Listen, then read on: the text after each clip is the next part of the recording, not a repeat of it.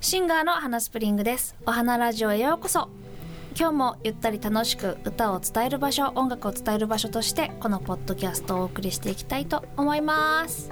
第3回の今日はオーシャンオーシャンのメンバー3人でお送りします。えメンバーはガッツさんこと中澤信義さん。カイくんことカイペティートさん。そして私花スプリングの3人組でございます。出会いなどはこの後ゆっくり話したいと思います。今日も最後までお付き合いよろしくお願いします。アンコールミュージックソリューションズ presents お花ラジオ。このポッドキャストはアンコールミュージックソリューションズの提供でお送りします。Do we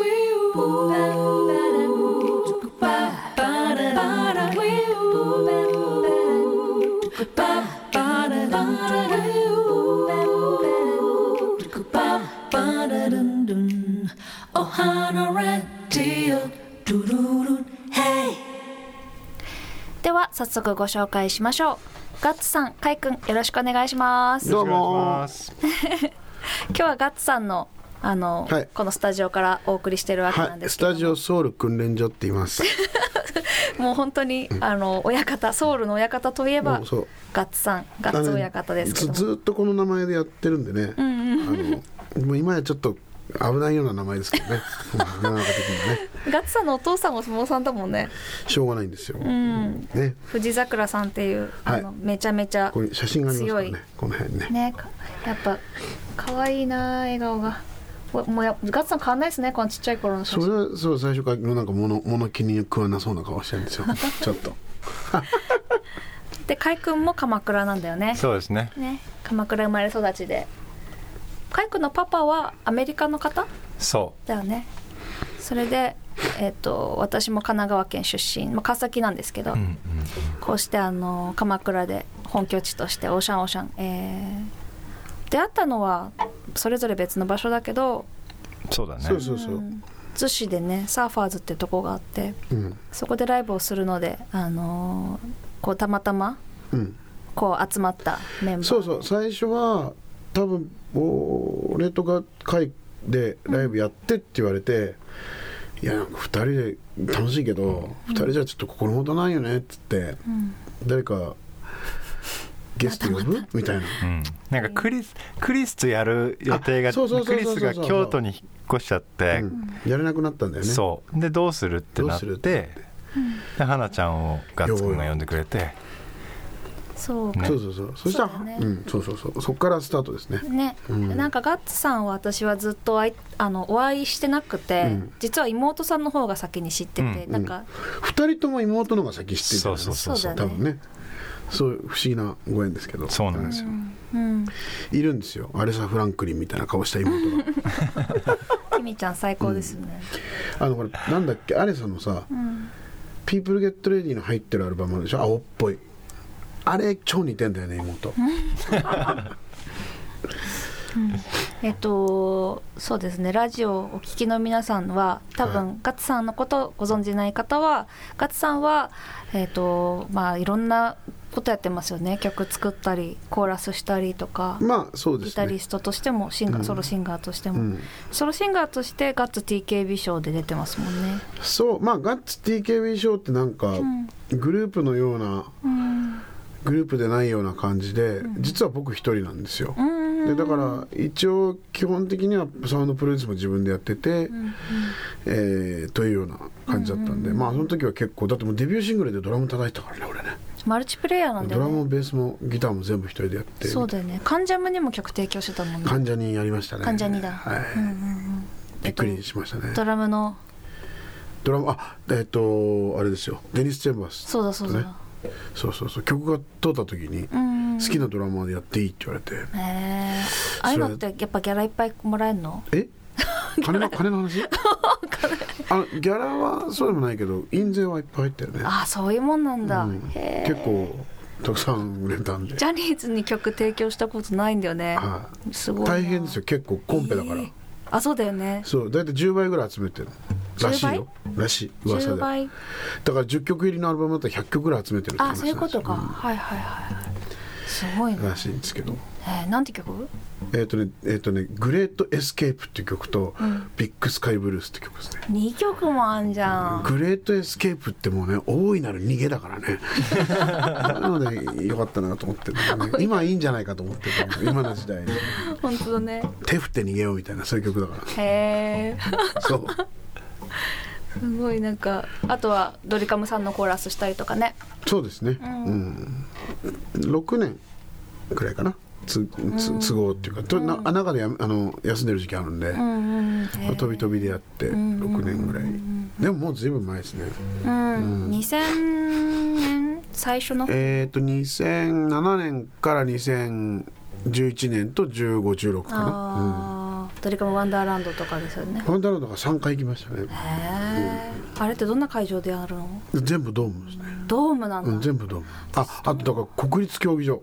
ああの前の国立競技場でやったの。代々木のね。そうあれはいい思い出でしたね。そうだよね。今ないもんね、うん、ないんでへえいいなあ。すごい広かった。へえ広いよね、そうだすっよねごい広く途中喋るコーナーあって。あそうなんだ。お二人がお着替え終わるまでこれ俺しか見えないところにサイレンが回ってて、そこまでお客さんに歌のレクチャーしてくださいっていうコーナーがはいはいはい。あのそう。国立めっちゃ遠いからめっちゃ長い。全然回んないわけ。じゃあもう一回やりましょうなんつって、はいはいはい、うん、すごい汗かいたの覚えてますね。すごいね。なんかギター持って客席を練り歩いたって聞いた、そういうことをやった時もある。あのそのファンダランドの時じゃないんだけど、あの練り歩いて、あのそれこそギターのジョーンってミヤさんの旦那さん。そうそうそうそうジョーンと2人で、なんだっけなんかビートルズとか歌って2人で練り歩こうよっていいねみたいになって2人へでー2人で客席入っててギャー生生声で練り歩今の時代じゃ考えられないよねうだね。もう飛沫万歳みたいな企画だけど、それで最終的にエントランス出てって、エントランスには簡易 PA があって、はいはいはい。そこで最後わーってやるとなんかそれこそ佐藤とか出てきてパーカッションやったりなんかいろんなやつがあとあ管楽器が来て一緒にセッションみたいになったりするんだけど基本は最初練り歩いて出てって2人で歌なうんっていう。かあ音楽会だね。なんかそういうの楽しいんじゃないかなと思って。すごいなんかお客さんのこと考えて喜んでもらうためにやってたこっちは考えてるけどねスタッフの皆さん大変だったと思うんですけどねやっぱりほら。そうだねまた余計なこと言ってっても。面倒くさいこと言いやがってって思われて散らかしてるねって思われちゃってるよね。まだあれ30代だったからできたねね。なるほどね。40代はもう嫌われたくないからちょっと。なかなか。そうそうだね。でしたね、うんうん。そんなことやったり、うんはいうん。うんそれでこのスタジオが立ったわけですね。この素いやいやまあまあ。ああそうですね。これは。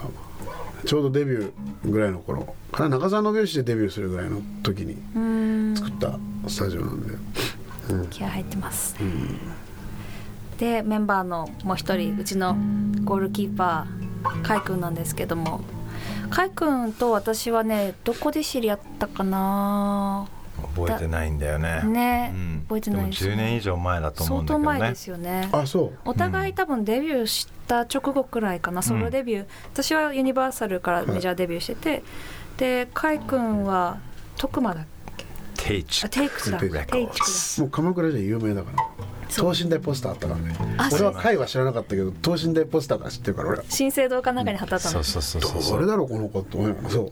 等身大ってことはだってカイ君180くらいあるからそう。それぐらいのこうポスターが入り口にドンとあったあったね。ガイペティットって書いてなくなっちゃったね。鎌鎌倉新生堂ね。そう。そう楽器も売ってたあのそこ。えっと、2階が、えっと、ロックインね。そうそうそう。楽器屋だったの。でそれが唯一のが楽器屋だったから、えそこで全部ですよ僕。え？もう最初のギターから何から。そうだよね。そう。俺もあの八重りのガットはそこで買った。あそうなんですね。ん。閉店ライブとかやって、うん。あーそっか。そうそうそう。うん。ね。で花ちゃんがまだ髪の毛赤かったそうだ頃にね。高かった。会っててガッツくんもなどっかでどこだろう。どっかで会ってるんですよ。ダフネだダフネかな。鎌倉のジャズクラブの。うん。もう終わってミッドナイトセッションみたいなノリでうん。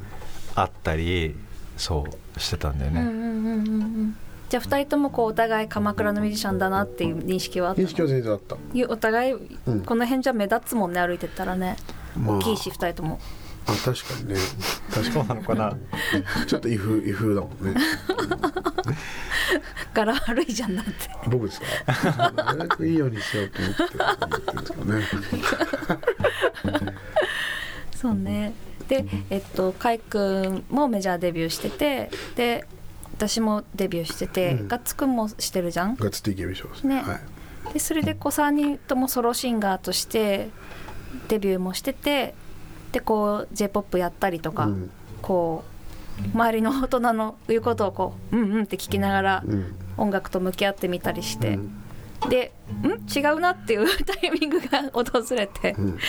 でこうそれぞれフリーランスというかインディペンデントの形でこういろいろ音楽を自分なりにうん。自己表現をしながら、でたまたま再会したって感じだね。なんかね。若い頃には知ってたけどお互い知ってたけどなんか大人になってまた再会したって感じがする、この3人は。あんまりそういう意味ではぼ俺なんかはこうすごくその性格が悪いっていうかあれなんで 悪くないよ。30以下ぐらいの時は俺だってシンガーの友達とか必要ないと思ってたからね。俺が一俺一番だからもう。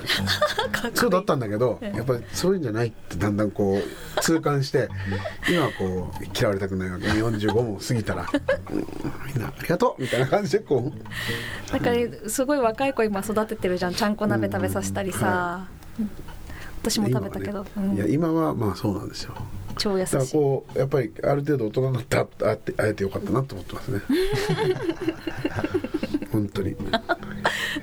ねなんかガッツさんとは東北ツアー一緒に行かせてもらったりとか、はい。うん。ね車乗っねけてもら花ガッツたくさんあったよね。そうそうそう、ね。結構行ったよね。花とガッツで結構、クリスマスも23回なんかディナーいろんなとこでディナーショーみたいなのして今年も結局うん。オーシャンオーシャンで一緒だったしね、そうですね、うん、なんやかんや。うん、今年ってかまあ今年も大だからあ去年だ。そうだね、うん。そう。まあちょっとね3人でこうアコギを持っててうん。でハモれて、うん。っていう人たちが意外といないじゃない、うん。それぞれギター弾いて、なんかリメロディーは歌えるけどハーモニーが取れる人ってあまりいないというか、あとは曲つく作るっていうかさ、うん。なんかこう一緒にこうお家でねコーヒー飲んだりお菓子食べながら曲作ってるじゃんいつも。うん3人で。でめっちゃそれが楽しくて。でこう曲が溜まってって、うん。でアルバムを1枚出したんだよね自主制作でね、はい。3人でオシャンオシャンで。でまあガッツくんのベースだったり私のストアーズから通販できるくらいの流通の仕方よそうそうそう。そうゆるくあとライブで手売りするくらいなんですけど、ちょっとね今年はねオーシャンオーさんね毎月のようにライブやっていこうかなと思ってるんですよ、やっていきたいですね。うん、そう。それでね、あのー今日ちょっとスタジオに今いるんでこういろいろ弾楽器をちょっと弾いたりもらったりしたいなと思ってて、うん。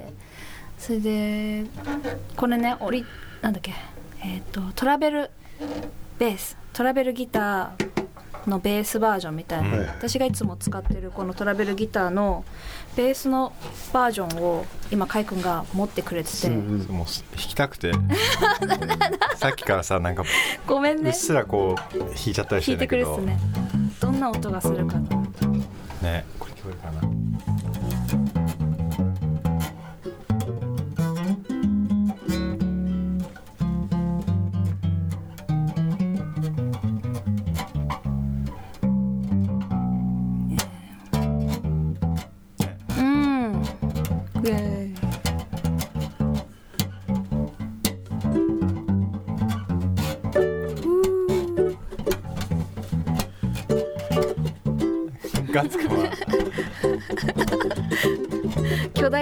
ちっちゃいウクレレを 弾いてくれてるこれ一番小さいやついや多分これねえっとソプラノじゃなくてテナーじゃない？でそうかもね。うん。テナーサイズかも。でもソプラノに見える。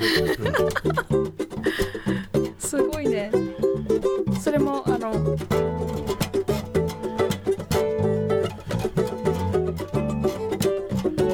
ちょっと歌ってみようか。Here we go As I walk against the crowd Trying to find a place to be Place where I can be alone. Ten missed calls on my phone.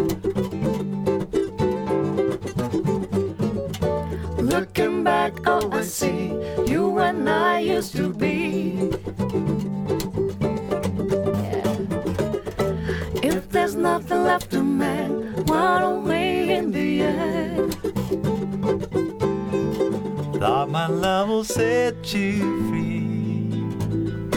Thought that we could finally see I'll dance it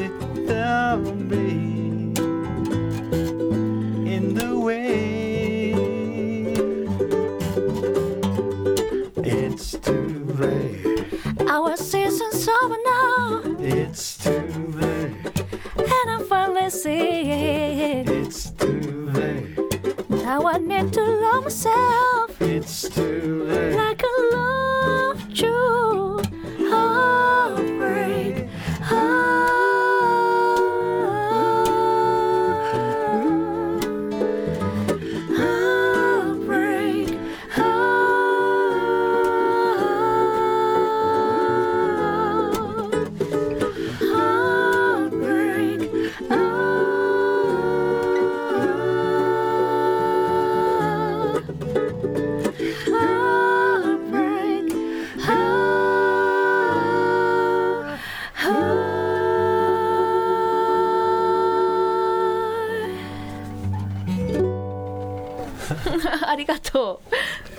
っちゃかっこいい。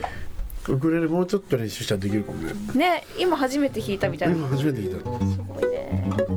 たあいや一応持ってるんですよ。あそう。持ってんだけどこの曲は今初めて。あそうだよね、あの今聴いてもらったのは「ハートブレイク」っていう私たちの,、あのがオリジナルの曲で、まあ、私がねあのハートブレイクした時にみんなが「うんうん」って話を聞いてはい。くれながら、いやなんか最初だなと思った、うん。あそうだね。本当だそう花ちゃんの書いた曲だよね。私が書いたっていうよりみんなが一緒に書いてこれぜひともこのトラトラベルギターっていうのをみんなウェブで見てほしいよね、これ途中でさ、ん。はジョイントっていうかこのネックが外れるんだよね。ねバカって外れるんだよね。そうそれがすごいよね、ワンタッチでワンタッチ、ね。それねはっきり言ってギター的にはねかなりありえないことなんですよね。そうだよね。こで音作ってるぐらいのなんかボディがカーボンだからだと思う。ダウンできるんだよね、うん。ね。でなんか普通かなチューニンりグがね合わなくなよくできてるよね。うん、そう、そうあのベースもすごい短いのにちゃんと音程あって、ね。そうだよ。めっちゃピッチいいスーツケースに入るってことでしょ。あのねリュックに入る。リュックに入るなんかウクレレはまた違うメーカーウクレレは違うんだ。まあでも同じ、うんそのえっとアンコールミュージックソリューションズやってて、ウクレレもね意外にねあのねこの弦巻くとこがん。意外にもこういうやつだともうちょっとチャチかったりして、うんチューニング合わなかったりするんだけど、ねこれこれ結構ちゃんとしてるんですよね。ね。マシンヘッドというかね、うんうん。ちゃんとなってますよね。ちゃんとなってる二人は楽器はいつから始めたんですか？え俺ね小学校5年。小学校5年？な？んかきっかけはあったんですか？あのー母親クリスチャンでお親父お相撲さんなんだけど、ん。母親クリスチャンで、うん。それで生まれた時から教会に連れてかれてるっていうかほらお相撲さんってほとんど家にいないんで。うん。で妹もいて。だから結構で親戚周りにいなかったから、結構教会にしょっちゅう連れてかれてこう、教会で面倒見てもらったとこがあって。で教会にアコギがあったんですよ。でこれ弾いてみたいなって言ったら弾いてみたらって言われて。だから最初はねフォークのゴスペルとかなんですよ。やったのは。賛美歌とかそういうのから入って。それで最最初アコギ？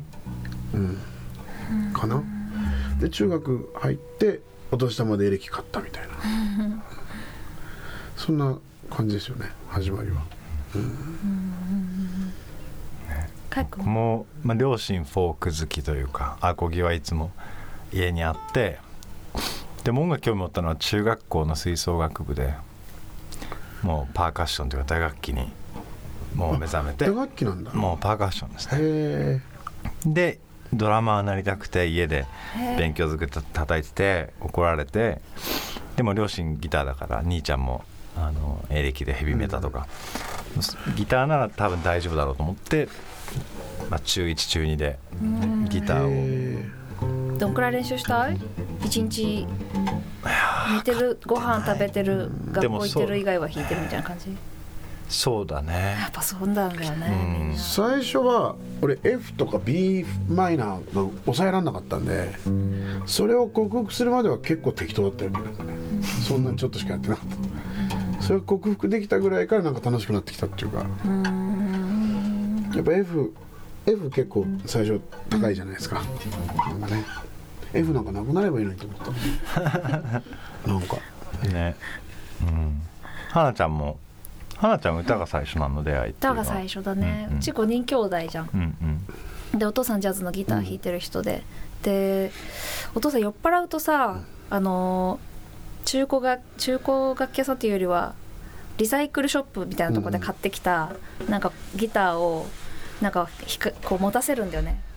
こう抱えさせられるの。お父さん酔っ払うと、そう、ん。私ご飯食べ終わってテレビこうやってボーって見てたらさ「うんはい」っつって「はいここ座って」はい」っつって「はい C」とか言われて「え C?」みたいな。すごい「はいビマナー」みたいな「はいエマナー」みたいな。なんかそのなんかでそれをやらされてたんだ。やらされててでそれをずっとなんかこういうなんかループみたいのをこう弾かされてで父がその上で気持ちよくなんかずっとソロ弾いてるみたいな。あーあそういうのはあったんだ、うんそれはいいね、うちはなくてうちだとそれねあのなんかほらタオルタオルで回し締められて四股不明みたいなことでしょうちだったら タオルで回し締められたことある？ない。うち結構そういうのあんま親にそうなかったから。うん、親は結構自分中心の人だから。なんかさお相撲さんにさ絶対ならされる。だってフィジカルもさもう恵まれてるしさ。たまたまね今は、だけど俺3月生まれでちっちゃかったんですよ。で大体ほら中3でみんな卒業中学卒業して入るから中2ぐらいからこうみんなだんだんこうやる？みたいな感じのスカウトとか行くんだけど俺は中2の時すごいちっちゃかったからセーフ。そういうことなんだへえあそっかそっか。じゃあもう中2くらいの時点でもう割とそういう体型に恵まれてないと、体型にめ恵まれてるかものすごいやる気があ手の疲れつけられないぐらい悪いかどっちかじゃないと そうだ、なんかすごい不良の方々の不良の体の大きな子たちがそういうお相撲さんのその見習いにうん。入れられる今はどうかわかんないですけどみねたいなこと言ってたね。昔はそうでしたね だって男の子たちがさわーって家の中にいて体の大きな若い子たちがうん。たくさんご飯も食べるだろうし、はい。なんかどんな生活だったんですか？どんな生活ですかね。いやちょっと一口一言では言えないけどひ一月米は300キロ必要だったね。だ米とかだからうちはなんかその相撲部屋ともう一軒家があってそっちは全部倉庫食料倉庫。ですうん。そう。そうかおかみさんが一人で作っていやいやいやいやそれは当番制になってるから。みんな作るのはちゃんこ番っていうかまあ当番の人なんだけど。なんか私ガッツさんに出会う前に酒井優君と出会ってて、うん。で酒井君とよく一緒に歌ったり遊んだりしてたからガッツさんの名前ずっと聞いてはいたんだけど、うん。ゆうくんがなんかずっと泊まってたって言ってたね。住んでましたね。住んでたって。7ヶ月？ガッツさん8ヶ月？住むとこないって言うからそっか上京してタイミングだった。のどんどうどういう経緯で住むとこないじゃあ住めああいつ留学したんですよ。あそうだ。留学する前から知ってて、うんうん留学する時もなんか変なちょっとこういう公共の放送では言えないような手紙をあいつ俺に置いてって。恥ずかしいやつ。かわいい。もう恥ずかしいやつ置いてって、うん。それでちょうどテロのがあったとして電話も3回ぐらい来て「ガッツさんどう思いますか?」みたいな。うん「いやどう思うってそれ国際電話でかけてくる?」みたいなうん。やり取りがあってなおかつ帰ってきてじゃあ仲良かったんですね。帰ってきてなんかえっと帰ってきて僕はアメリカで考えた結果ガッツさんとバンドやりたいっていう結論出しましたみたいなことを言うからじゃあうち来たらって言って遊びに来て、まあ、すぐ帰ってきてすぐうち来たの。直直でうち来て。そしたら僕あのキーボード弾けるようになったんですとか言って彼時弾けなかったの。えー。全く楽器できなかったの。その前の一応コードはこうやってやったら C だねとかは分かってたけど全く弾けなかったんだけど向こうは多分友達ができなかったっぽくて。まあね語学できなかったら音楽で話すしかないですもんね。うん。練習して鍵盤が弾けるようになってそれで弾けるようになったんですよとか言って散々セッションして散々やって帰んないなこいつと思って。あ泊まり込みになっちゃったそれそれで「でお前どこ帰るの?」って「ないっす」って。って言うから「いやないってどこいや帰るとこないっす」とか言うから 漫画みたいな話ですじゃねあ住めばみたいな。そう。それであんな上手くなったんだピアノあの人。でうちだ7時間練習しなきゃいけないってルールがあってそれはお相撲さんの子たちの練習時間に合わせて？そうです。僕が大学辞めて帰ってきた時にうん。一応親父が帰ってくるの買ってたけど、うちは6時間稽古やってるから7時間練習しなきゃお前を家に入れるわけにいかないみたいなこと言われて、ででごい音楽全然できないのにカレンダーに「やったやった」ってチェックしてたよ。こ怖いパパが？怖い親父だよ。ねそう。ちゃやってないんと息子はとこやろう練習してって言われて。たかどうかん。そう。やられるわけ。でだから言うもう同じルールだよっていう話になってだからあいつはすごいやってたけど。上手くなるわ。そう。だからみんなやっぱりそう他にも住んだ人何人かいるんですけどやっぱそのね圧に耐えられなくてみんなやめてくんだよね。ね面白い話だ。そう。なんかよくわかんないけど相撲の親方にチェックされてた「お前もだよ!」とか言われて それ毎日見られてるからミュージシャンなんだけど。圧に耐えられなくて変な顔にブツブツとかできてやめてくっていうそれ。ね あよその子もやっぱり同じくらい怒るんだ。みんな怒る。別に関係ないから。パパ最高ですね、私も一回だけあのし新年会でお会いして、うんすごいオーラだったな。ニコニコだけどねあんまりぶち切れることはなくなりましたね。うーなん。かね昔みたいに。ねん。お年玉くれって今年言われたからね。よくわかんない。なあもうお年玉くれって言われたから。そうね。最高ですね。何の話かさっぱりわかんなくなっちゃっそうだね。そうだね。まあえっとでも興味深いなと思って。だってさこんなにギターがさ上手くなるって、なんか並大抵のことじゃないじゃん。なんかこう修修練というか鍛錬というか、うん。一つのことをしつこくこう上手くなるまでやる人たちってどういうマインドでやってるのかなと思ってそれを単純にインタビューしたかったっていうか。た。でもなんかあれだよね。聞いてたものをうん、えっと弾けるようになりたかったよね。あ好きだった。当時はハードロックとか好きだったんだよな。弾けるようになりたかったよね、なんかそそれしかない。そうしあのしつこいしつこいだけっていう。そうだよ。でもっと上手い人いっぱいいたの学校に、うん。あ学校に？うん。東京の？そうそうそうそう。もう中学の同級生で。ああ家両国だったから。それ両国だけど池袋の学校行ったんでうん。それで同級生でその帰国子女でロンドンから帰ってきたやつめっちゃギター上手くて。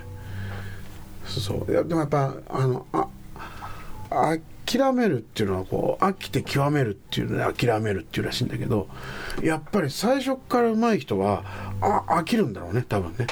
すっげえうまかったもんそいつは。高校出るまでうまかったけどそいつに追いつけ追い越せ稲葉って言うんだけどそいつに追い越せ追い追いつけ追い越せで頑張ったのはすごいあった。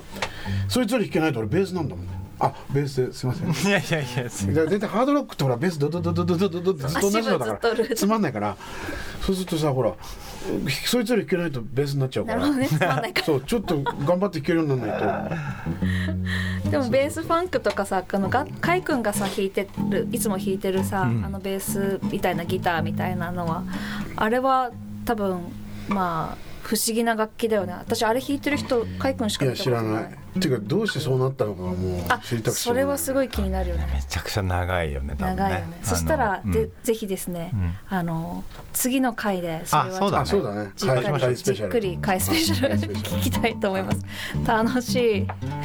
えーとじゃあここら辺でですねせっかくなんでみんなで一曲、あちゃんとした自分らの楽器でね。そうそうそう。やりましょうか。メインの楽器で、あのー私たちのオリジナルハートブレイクをちょっとやってみたいと思います。聞いてみてください。どうぞ。 one two one two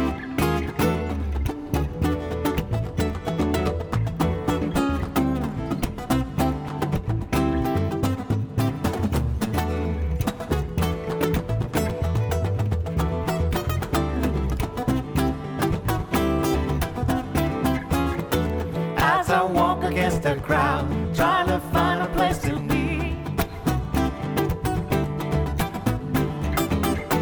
Place that I can be alone. Ten missed calls on my phone. Looking back, oh, I see you and I used to be. If there's nothing left to mend, what are we Thought my love will set you free. Thought that we could finally see all the things we dreamt to be in the wind, yeah. It's too late. Our season's over now It's too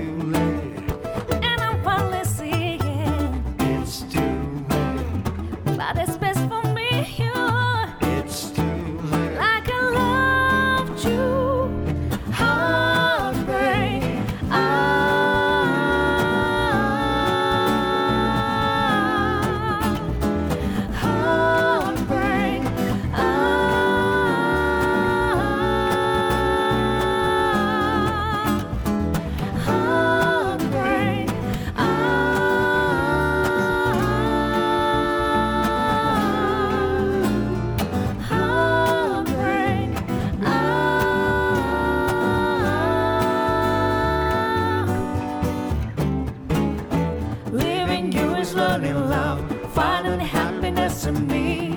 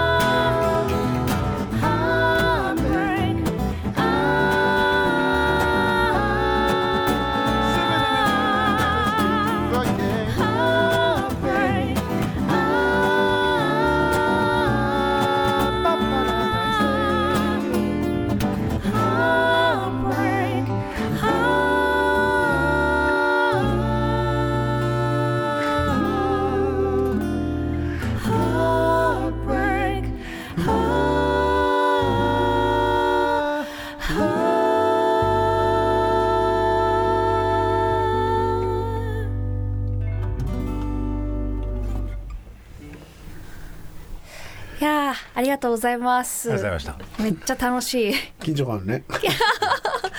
なんかこの間クリスマス一緒にライブやったから、はい。あのでもあのこうまめにこうやって会って一緒に演奏しないと曲がさこう染みてこないよね体にね。そうなんですよ。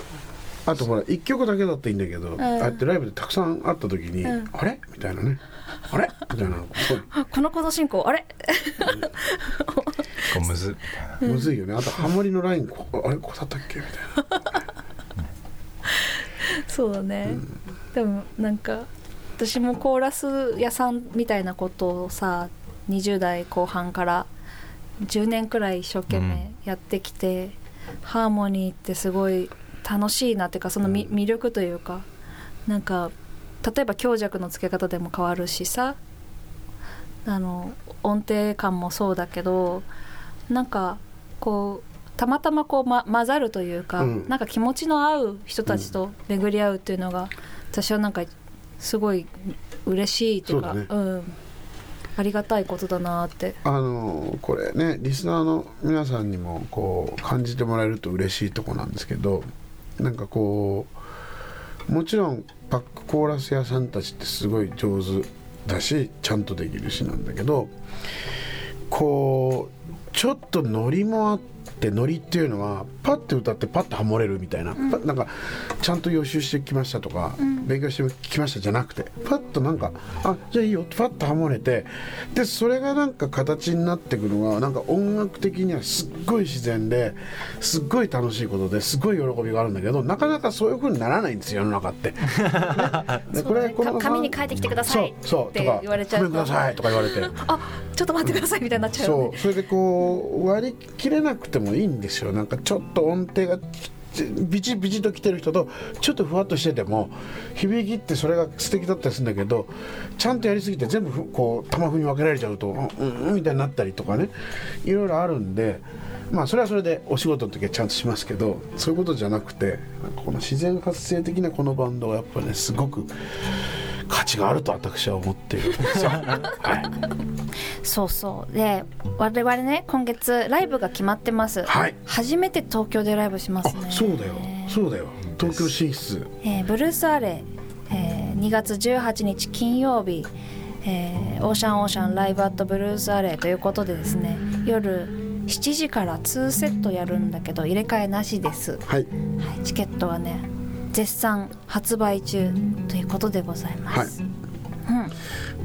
我々がやるところでは今のところ一番広いかな。うん、ちょっとだからドキドキものですよね。そうだよね、ちょっと遠いよ。ちょっと遠い。一人一人が。一人一人が。本当ですね、寂しいかもしれない。本当ですよね。いやぜひとも見ていただきたいなとね来てください、うん、よろしくお願いします。